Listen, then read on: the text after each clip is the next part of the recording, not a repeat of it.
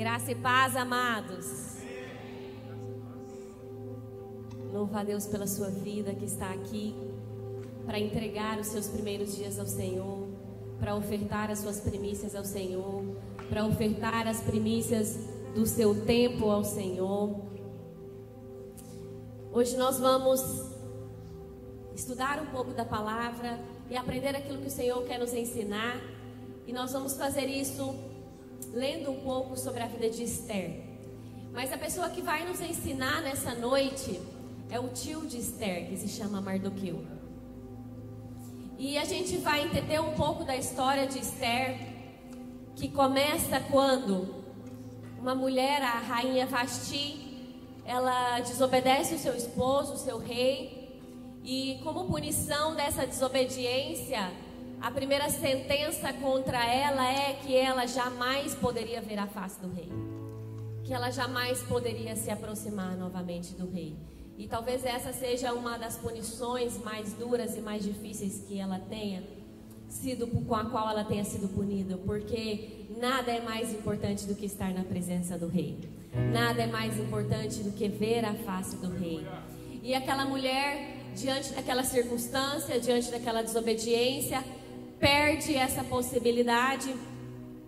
E o rei fica muito triste, muito raivoso, e ele dá um tempo para se acalmar, quem sabe alguns meses. A Bíblia não diz quanto tempo, mas diz que depois que esse rei se acalma, ele convoca os homens dele, os oficiais que trabalham para ele e propõe uma seleção das mais belas mulheres para que ele pudesse promover, coroar novamente uma rainha. E diante dessa seleção, diante dessa, dessa escolha de uma nova rainha, é, a Bíblia fala de uma exigência que seria que essas mulheres precisavam ser lindas e precisavam ser virgens. E o rei então ele chama alguém um homem da sua confiança que se chamava Egai e atribui a esse homem trazer essas mulheres, reunir essas mulheres, separar essas mulheres e é, durante um tempo treinar essas mulheres. Então essas mulheres elas não viriam diretamente, seriam entregues ao rei. Elas passariam um tempo na mão de um homem da confiança do rei, um oficial do rei, que as ensinariam antes que elas pudessem ter a oportunidade de estar diante do rei. O que eu aprendo com isso? Eu aprendo que, assim na terra como no céu, o rei Jesus, ele tem os seus oficiais na terra que trabalham para ele. E que não há como nós chegarmos diante do rei não há como nós nos apresentarmos diante do rei sem sermos afiados e purificados pelos oficiais do rei na terra. Você pode escolher ser um escravo do pecado nesse mundo, ou você pode escolher ser um oficial do Rei Jesus. E eu oro e eu declaro que todos vocês que estão aqui são e serão oficiais do Rei Jesus nessa terra. E diante dessa situação, de, durante, de, é, durante esse tempo de preparação, então essas mulheres tão preciosas, mulheres que eram joias, mulheres bonitas, mulheres belas, mulheres virgens, seriam simplesmente confiadas na mão desse homem para esse tempo de treinamento. Iriam se submeter às instruções desse homem por esse tempo, pelo tempo que era estabelecido por é, Egai. E é, Provérbios 27, 17 vai nos ensinar sobre isso. Provérbios 27, 17 diz assim: Como o ferro afia o ferro, assim um amigo afia o outro. Então, como igreja do Senhor, nós estamos nos preparando para encontrar com o noivo no céu. Como igreja do Senhor, nós estamos nos preparando para ir cear com Ele, para sermos coroados como noiva de Cristo, para assentarmos nas regiões celestiais ao lado do Rei. Nós estamos aqui não com outro propósito a não ser nos preparar para esse grande dia e prepararmos uns aos outros para esse grande dia. Saiba que nesse tempo de preparação, o seu irmão, o seu amigo, ele é indispensável nesse processo. Provérbios 27, verso 6, vai dizer assim: Leais são as feridas feitas pelo amigo, mas os beijos do inimigo são enganosos. Então, sim, os nossos amigos, aqueles que são leais e aqueles que nos amam, eles vão fazer feridas em nós. Mas entendam que as feridas feitas pelo amigo, ela é para que você seja afiado para viver aquilo que o Senhor deseja que você viva. Imagina principalmente quem é mulher, mas quem é homem também usa muita faca, principalmente no churrasco. Mas nós que somos mulheres que usamos, usamos tanto uma faca ali no dia a dia, quando a gente pega uma faca mal afiada para cortar um tomate, a faca ali desliza, não corta, né? Às vezes, pra, ao invés de cortar o tomate, corta o nosso dedo. Muito difícil você trabalhar com uma ferramenta que não está pronta. Mas quando você encontra um amigo que te afia, que te deixa pronto, que te deixa no ponto para executar aquilo que o Senhor te chamou. Isso faz com que o que você faz, o propósito que você desempenha, seja assertivo, seja rápido e principalmente ensine pessoas o caminho do céu. Então, é, Esther 2, Esther capítulo 2, verso 5 diz assim: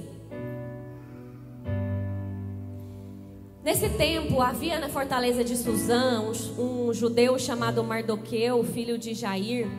Ele era da tribo de Benjamim, descendente de Quis e Simei. Sua família estava entre aqueles que, como Joaquim, rei de Judá, tinha sido deportados de Jerusalém para Babilônia pelo rei Nabucodonosor. Mardoqueu tinha uma prima jovem muito bonita e atraente, chamada Adassa, também conhecida como Esther. Quando o pai e a mãe de Esther morreram, Mardoqueu a criou como sua própria filha. Então a gente tem alguns pontos nesse texto. Mardoqueu, ele era um judeu de cativeiro. Ele era um homem que foi tido, trago como escravo para trabalhar para o povo da Babilônia. E quando o seu povo foi liberto, ele não retornou para Jerusalém. Mardoqueu poderia ter uma mentalidade de escravo. Ele poderia ter uma mentalidade aprisionada, porque ele era vítima do cativeiro daquele tempo e daquele povo. Então ele vivia ali, junto com aquele povo, após a libertação do seu povo, após muitas pessoas terem retornado. E ele tinha uma prima muito bonita que se chamava Esther. E os pais dessa prima vêm a morrer. E quando esses pais dessa menina morrem, Mardoqueu imediatamente assume a paternidade dessa moça. E a Bíblia diz que ele criou ela com muito carinho e com muita instrução. E essa segunda parte é: ele tem uma morte de duas pessoas da família e ele tem uma criança órfã. Para Mardoqueu, isso poderia ter significado um sacrifício.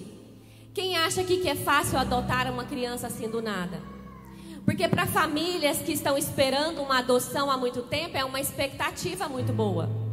Mas para alguém que não está esperando que uma tragédia aconteça e de repente tem que se posicionar, você está diante de um sacrifício, porque a sua vida vai mudar completamente de repente. E, e, e, você precisa decidir se você quer fazer esse sacrifício ou se você não quer fazer esse sacrifício. E talvez se alguém escolha não fazer esse sacrifício e dizer, não, eu não teria condições de assumir essa menina, de assumir essa criança, talvez isso seria aceito mas Mardoqueu escolhe o sacrifício de criar aquela menina. E eu queria que você se atentasse para algo. Existem bênçãos que estão escondidas atrás de sacrifícios. Ou a gente poderia talvez dizer que se você não escolhe o sacrifício, você não vive a bênção. Tem situações, tem oportunidades de sacrifício que o Senhor coloca diante de você, simplesmente porque Ele quer te abençoar, simplesmente porque Ele quer te promover simplesmente porque Ele quer te mudar de nível, simplesmente porque Ele quer libertar a sua família, simplesmente porque Ele quer libertar o seu coração, simplesmente porque Ele quer libertar a sua geração. Então não renuncie o sacrifício que o Senhor tem colocado diante de você, porque o sacrifício é o caminho da bênção. E aí, Mardoqueu escolheu ser pai de Esther porque ele sabia quem ele era. E na cultura judaica, os homens são responsáveis por sua geração. Né? Os homens são responsáveis pelas esposas dos seus irmãos, caso seus irmãos morram. Os homens são responsáveis é, para cuidar das famílias dos seus familiares, caso eles morram, se perdem em uma guerra. E o judeu, ele é um homem extremamente responsável no quesito família.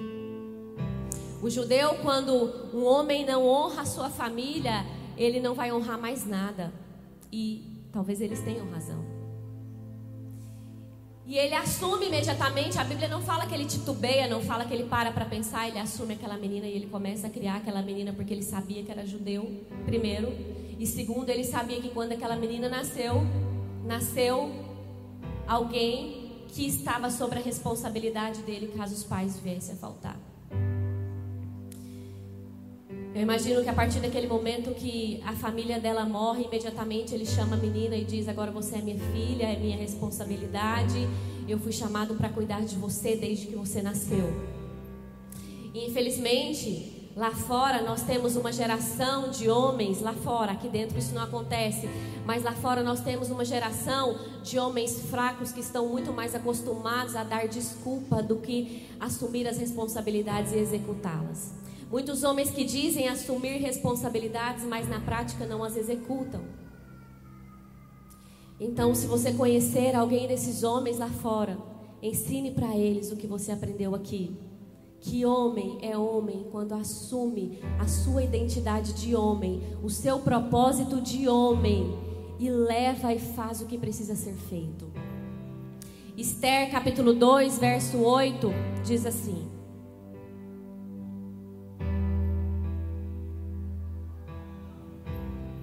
Como resultado do decreto do rei, Esther e muitas outras moças foram trazidas ao palácio real na fortaleza de Suzã e colocadas sobre os cuidados de Egai, o encarregado do harém. Você precisa entender que o Senhor estabeleceu oficiais dele na terra para cuidar de você, para ensinar você, para preparar você e para conduzir você a ter um encontro com o rei. No fim do tempo daquele tratamento, todos conhecem a história de Esther. Esther foi escolhida como rainha. E foi coroada como rainha porque ela tinha todas as qualidades, as características que, que o rei precisava. E não era só beleza. Então o rei olha e ele diz que ela era perfeita para ser rainha. Mas Mardoqueu, sabendo que ele era responsável por aquela mulher, sabendo que como judeu, ele foi chamado, a identidade dele de homem fazia com que ele precisasse cuidar da geração dele, cuidar da família dele até a morte. Ele não entrega o chamado, o propósito dele quando Esther se casa. Esther 2:11 vai dizer assim: Todos os dias, Mardoqueu caminhava pelo pátio do harém para saber notícias de Esther e descobrir o que estava acontecendo. Um homem de verdade, uma mulher de verdade, que sabe qual a sua identidade, que sabe para que o Senhor te chamou, que sabe qual o seu propósito, que sabe quem você é em Deus, não para o seu chamado diante das circunstâncias. E Mardoqueu não para. Ele todas, todos os dias, ele vai até o pátio do harém para ver como Esther estava. Ele não baixou a guarda, ele não abandonou o posto. Ele sabia que, como judeu, a identidade de protetor da família dele terminaria quando ele morresse. A sua identidade, ela nasce quando você nasce. A sua identidade, ela não é circunstancial. A sua, a sua identidade, ela não muda a cada circunstância, a cada demanda da necessidade. A sua identidade, ela foi estabelecida quando Deus Pai soprou o fôlego de vida nas suas narinas. Você é filho, você é filha, você é filho do rei. Você tem sangue de rei correndo nas suas veias. A sua origem é a casa do rei, mas o seu destino também é a casa do rei. Isso é imutável. Isso não transforma porque os dias estão fáceis. Isso não transforma porque os dias estão difíceis. A sua identidade foi estabelecida junto com o seu fôlego de vida. E Mardoqueu nasceu judeu, filho de Deus, responsável por sua geração. Ele sabia que o rei não era suficiente para proteger ou para guardar a sua filha, ele não transferiu essa responsabilidade para o rei, mas ele segue cuidando, ele segue protegendo, ele segue todos os dias lá. E agora ele tem um cargo no reino, ele tem um cargo oficial. Agora ele trabalha reino, ele é um oficial do rei. E como oficial do rei, um dia ele estava ali às portas, de frente ao palácio, e ele ouve uma história de dois homens que queriam mandar matar o rei. E ele ouve essa história, ele vai até Esther, ele fala para Esther que estavam tramando contra a vida do rei. Esther vai até o rei e Esther conta para o rei, o rei manda matar esses dois homens. Diante disso, o rei escreve o nome de Mardoqueu nos seus livros de história. E o rei escreve lá que Mardoqueu, um judeu, livrou ele da morte. E isso fica escrito ali. E passam-se os dias, passam-se os anos. Mas a história de um homem que tem identidade, ela é escrita pelo dedo de Deus. E diante dessa circunstância que o rei passou, dessa dificuldade, desse, desse atentado, o rei, depois de matar esses homens, ele nomeia um novo oficial que vai ser o homem da sua confiança, o homem da sua segurança. E o nome desse homem é Amã. E esse homem passa agora a ser o homem da confiança do rei, depois desse episódio. Só que esse homem, ele era um homem muito egocêntrico. Ele, é, ele era um homem muito voltado para a sua própria figura, para a sua própria imagem. Era um homem que queria adoração, era um homem que queria louvor, era um homem que queria reconhecimento. De fato, era um homem muito bom e por isso esse homem estava nesse cargo. Mas esse homem estabelece uma ordem e ele diz que a partir de agora todas as pessoas precisam se dobrar diante dele. Todas as pessoas precisam se dobrar em adoração a Amã. Só que ali no meio daquele povo, como aquele, como os judeus já haviam morado ali, os judeus já haviam residido ali, nem todos haviam ido embora, tinha muitos judeus nas cidades, nas províncias próximos e ali. E Amã percebe que Mardoqueu não se curvava diante dele. E quando perguntavam para Mardoqueu por que ele não se, se curvava, ele afirma apenas uma frase. Ele fala da sua identidade. Ele só respondia: Eu sou judeu. Ele não discutia, ele não ficava bravo, ele não irava, ele não batia de frente, ele não ficava nervoso. Ele só dizia: Eu sei quem eu sou, eu sou judeu. E com isso estava carregado de explicação. Eu não me prostro a outros deuses, eu não me prostro a outro rei. Eu sei quem me chamou, eu sei de onde eu vim, eu sei para onde eu vou, eu sei qual é a minha identidade, eu sei qual o meu propósito e nada me fará me dobrar a alguém que não seja o meu rei. E aí Amã, muito irritado com isso, porque o homem não se dobrava a ele. Como isso podia acontecer? Como tinha alguém que achava que era melhor do que ele, não se dobrava a ele. E Amã tem uma grande ideia. Ele vai falar com o rei. E ele diz assim: Rei, aqui no nosso meio tem muitos homens que têm uma cultura diferente da nossa. Eles vivem diferente de nós, eles pensam diferente de nós e eles se comportam diferente de nós. Quem já foi encontrado assim? Quem já foi é, identificado assim? Quem já foi percebido assim? Quem já foi notado assim como diferente dos demais?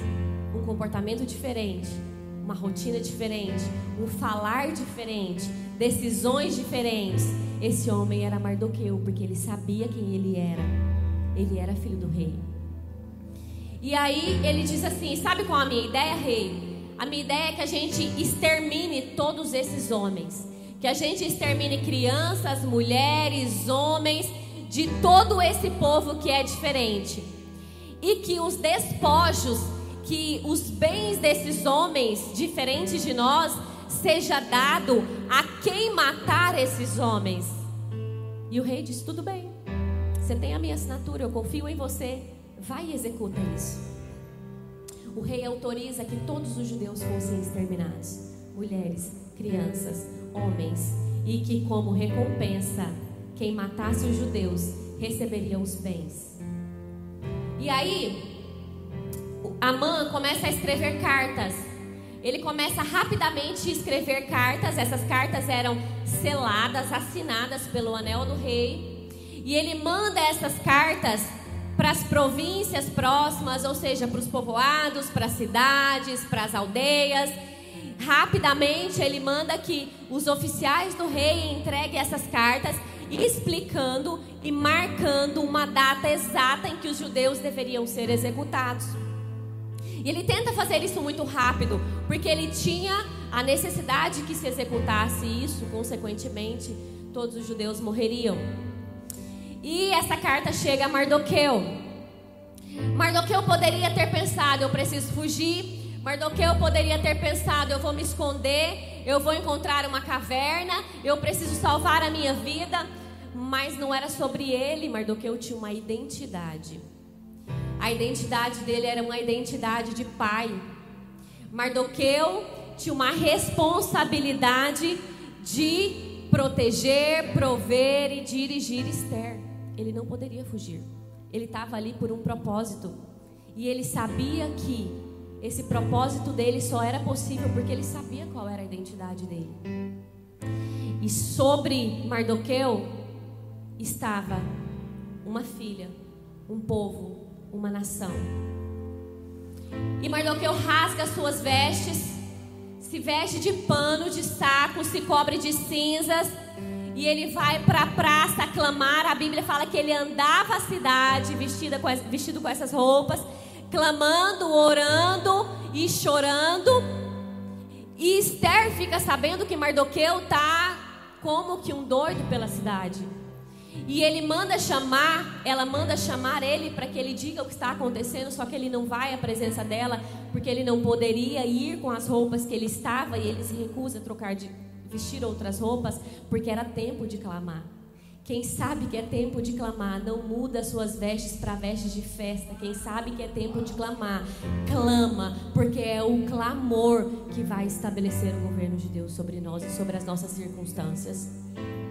Então Esther chama um dos seus servos, um homem que servia Esther, um mensageiro, e fala: Vai até o meu tio e pergunta o que está acontecendo. Pergunta porque ele está assim pelas ruas. E eu quero que projeta para a gente Esther, verso 4, do 8 ao 12. Esther 4, do 8 ao 12, que diz assim: Mardoqueu entregou a Ataque, ou seja, o servo de Esther, uma cópia do decreto publicado em Suzã, que ordenava o extermínio de todos os judeus. Pediu a Ataque que mostrasse o decreto a Esther e lhe explicasse a situação. Também pediu a Ataque que a orientasse a ir falar com o rei para implorar misericórdia e interceder em favor do seu povo. Aqui um pai dá uma direção ao filho. Ataque voltou ao Esther com o recado de Mardoqueu. Então Esther mandou o ataque dizer a Mardoqueu. Então Esther devolve o recado. E ela diz assim: Todos os oficiais do rei e até mesmo o povo das províncias sabe que qualquer pessoa que se apresenta diante do rei no pátio interno sem ter sido convidado está condenado a morrer. A menos que o rei lhe estenda o seu cetro de ouro e além do mais, há 30 dias que o rei não me chama na sua presença. E o recado foi transmitido de Esther a Mardoqueu. O que, que nós notamos? Nós notamos que Esther teve medo. Esther sentiu medo porque a morte estava iminente. Esther percebeu que, na possibilidade de cumprir aquilo que o seu pai tinha direcionado, ela poderia morrer. Mas eu quero te dizer uma coisa: existem decretos que foram escritos sobre você. Existem decretos que foram lançados sobre a sua vida. Mas eu preciso declarar para você: não vai se cumprir. Porque o decreto do Senhor sobre a sua vida nasceu antes que você nascesse. O decreto de vida do Senhor para sua casa nasceu antes que você saísse do ventre da sua mãe. O decreto de Deus para a sua família nasceu antes que você desse o primeiro suspiro nessa terra. Você não vai morrer, você vai viver, porque o Rei, o Rei dos Reis, já liberou uma palavra sobre a sua vida. Esther 4, 13 e 14. Mardoqueu diz assim: Mardoqueu enviou uma resposta a Esther. E Mardoqueu disse: Não pense que por estar no palácio você escapará quando todos os outros judeus forem mortos. Se ficar calada no momento como este, alívio e livramento virão de outra parte para os judeus. Mas você e seus parentes certamente morrerão. Quem sabe não foi justamente para uma ocasião como esta que você chegou à posição de rainha. Nos seus dias de medo, nos seus dias de dor, nos seus dias mais difíceis, nos seus dias mais duros, o Senhor te revela o seu propósito. O Senhor te revela para o que Ele te colocou na posição que Ele te colocou. Posição não é importante para o Senhor. Posição é só o lugar que o Senhor quer te colocar para cumprir o seu propósito. Não se cale na posição e nem por causa da posição e nem por medo de perder a posição. O propósito da posição é fazer com que a sua voz alcance quem o Senhor te fez para alcançar. E aí, no verso capítulo 4, verso 16 e 17, a Bíblia diz: Esther manda uma nova carta diante desse confronto que Mardoqueu mandou. Ela responde e diz: Vá, reúna todos os judeus de Suzã e jejuem por mim. Não comam nem bebam durante três dias e três noites. Minhas criadas e eu faremos o mesmo. Depois irei à presença do rei, mas que seja, mesmo que seja contra a lei. Se eu tiver que morrer, morrerei. Mardoqueu foi e fez tudo conforme Esther havia ordenado. Eu não sei qual circunstância você está vivendo. Eu não sei qual a sua preocupação. Eu não sei quais as suas dores. Eu não sei se você está preocupado com o cenário econômico, com o cenário político, com o cenário familiar. Mas eu preciso te dizer algo: não é hora de se calar. Não é hora de se acomodar. Não é hora de recuar. Não é hora de parar. Não é hora de temer, é hora de se levantar. É hora de fazer aquilo que o Senhor te chamou para fazer. Não é hora de se omitir, não é hora de se esconder. O Senhor te fez para ser Ele aqui na terra, para manifestar quem Ele é aqui na terra, para levar Ele para as pessoas. Você não é simplesmente alguém que nasceu e que não tem propósito. A sua identidade é de filho. O seu propósito é levar ele para as pessoas. A sua identidade não é de perdedor. A sua identidade não é de órfão. A sua identidade não é de divorciado ou divorciada. A sua identidade não é de desempregado ou desempregada. A sua identidade não é de abandonado ou abandonada. A sua identidade é de filho do Rei dos Reis, Alfa, Ômega, princípio e fim, dono do ouro, da prata, dos céus e da terra. Se levante e reconheça quem você é. A identidade de Esther não era rainha. A identidade de Esther era filha. A posição de Esther não era uma posição de rainha. A posição de Esther era a posição de libertadora de um povo. Ela foi colocada como rainha para que ela fosse a libertadora do povo de Deus. Qual a sua posição hoje?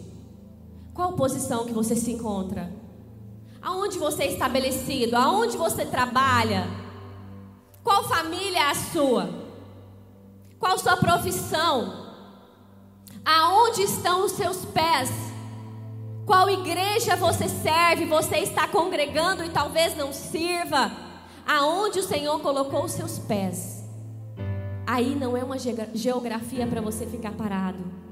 Aí é a geografia do seu propósito. E talvez se você não cumprir o seu propósito, você nunca vai sair daí. Porque o Senhor te colocou aí para fazer algo. Pergunta para ele, Senhor, o que eu preciso fazer? E eu já te adianto: a primeira coisa é anunciar as boas novas da salvação. Porque tem pessoas que estão precisando e dependendo da sua voz. O propósito ele precisa queimar mais do que a posição. O propósito ele precisa arder mais do que a posição. Talvez você vai estar executando ali algo na sua posição em um dia de trabalho, em um dia em que você está cumprindo as atividades do lar e vai vir uma situação em que você vai ter que parar tudo para cumprir o seu propósito. Que você vai ter que parar tudo que você está fazendo e falar: ajoelhei que eu quero orar por você. O Manuel contou um testemunho essa semana no grupo da Unity que no trabalho dele, no meio das pessoas, ele precisou parar, orar por alguém e essa pessoa foi curada. Sabe por quê? Porque a sua posição não pode ser mais importante do que o seu propósito. Aonde você estiver posicionado, o propósito precisa queimar. Apocalipse 3, 8. É, eu estava um dia, já bem tarde da noite, cansada, a gente estava com visita. E veio um bêbado pedir dinheiro. E aí eu falei para aquele, aí ele, ele pediu dinheiro e eu parei para ouvi-lo e ele falou que queria dinheiro para beber.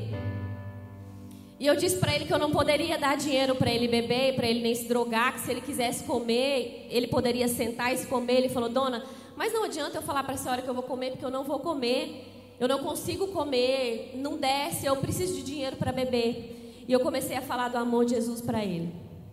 Eu comecei a falar do amor de Jesus para ele, eu comecei a falar do que Jesus poderia fazer na vida dele, que o Senhor poderia libertá-lo, que o Senhor poderia dar esperança, que o Senhor poderia dar uma família, porque o propósito precisa falar mais alto do que a posição. E enquanto eu estava falando com esse bêbado, eu estava com alguns pastores que estavam me esperando, com várias crianças, e aí ele me falou assim: ele falou, pode pôr o versículo.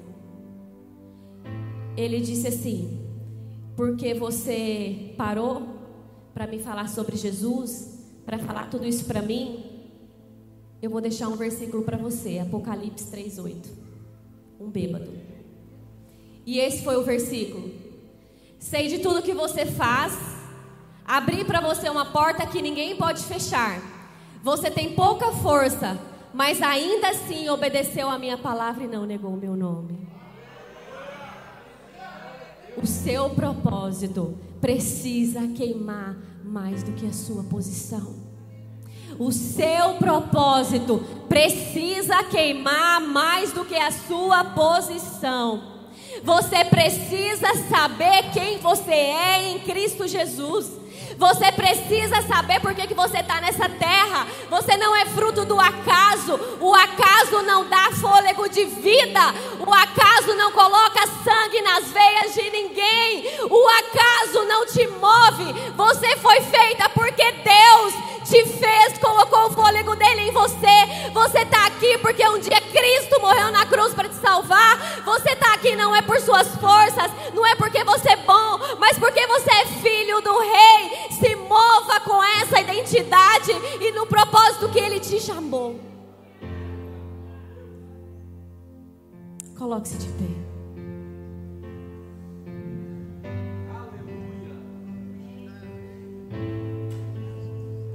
Coloque-se de pé e feche seus olhos. Feche seus olhos aonde você está. Eu quero que todos de olhos fechados comece a interceder agora. Se existe alguém aqui que ainda não aceitou a condição de filho, eu quero te dar a oportunidade de vir aqui à frente e entregar sua vida para Jesus. Eu quero te dar a oportunidade de vir aqui à frente e dizer: Senhor, eu entendo a minha identidade de filho, eu quero me entregar ao Senhor. Deus, eu quero começar esse ano de 2023 entregando a minha vida completamente ao Senhor. Deus, eu não quero ser mais nada antes de ser filho. Eu não quero ser mais nada antes de ser filho do Rei dos Reis, de ter o sangue do Senhor correndo nas minhas veias. Se tem alguém aqui que quer entregar a sua vida para Jesus, vem aqui. Nós queremos orar por você, nós queremos te receber, nós queremos te amar e nós queremos caminhar com você. E nós nos comprometemos em caminhar ao seu lado. Tem alguém que quer receber Jesus hoje? Se não tem, eu quero orar. Pai, obrigada por cada filho que está aqui. Eu oro, Senhor Jesus, para que essa noite seja uma noite em que os seus filhos tenham entendido quem eles são. Que os seus filhos tenham entendido de onde eles vieram. Que os seus filhos tenham entendido, Pai, para onde eles vão. Pai, em nome de Jesus, eu oro, Senhor Jesus, para que assim como Mardoqueu sabia quem ele era, e por isso ele formou uma grande rainha que foi a libertadora de um povo. Senhor, assim como esse homem teve toda a sua nação livre da morte, porque ele se posicionou em entendimento. Senhor Jesus, assim como Mardoqueu, no fim da sua vida, foi honrado, Pai. Foi honrado por seus atos de justiça. Eu oro, Senhor Jesus, para que aqui o Senhor encontre homens e mulheres com a identidade estabelecida no Senhor. Que saibam, Senhor Jesus, o que eles podem, para onde eles estão indo e que eles não se desviem do caminho. Pai, em nome de Jesus, que, Senhor, os homens e as mulheres que vivem de circunstâncias até hoje, Senhor, eu quero profetizar que acaba hoje.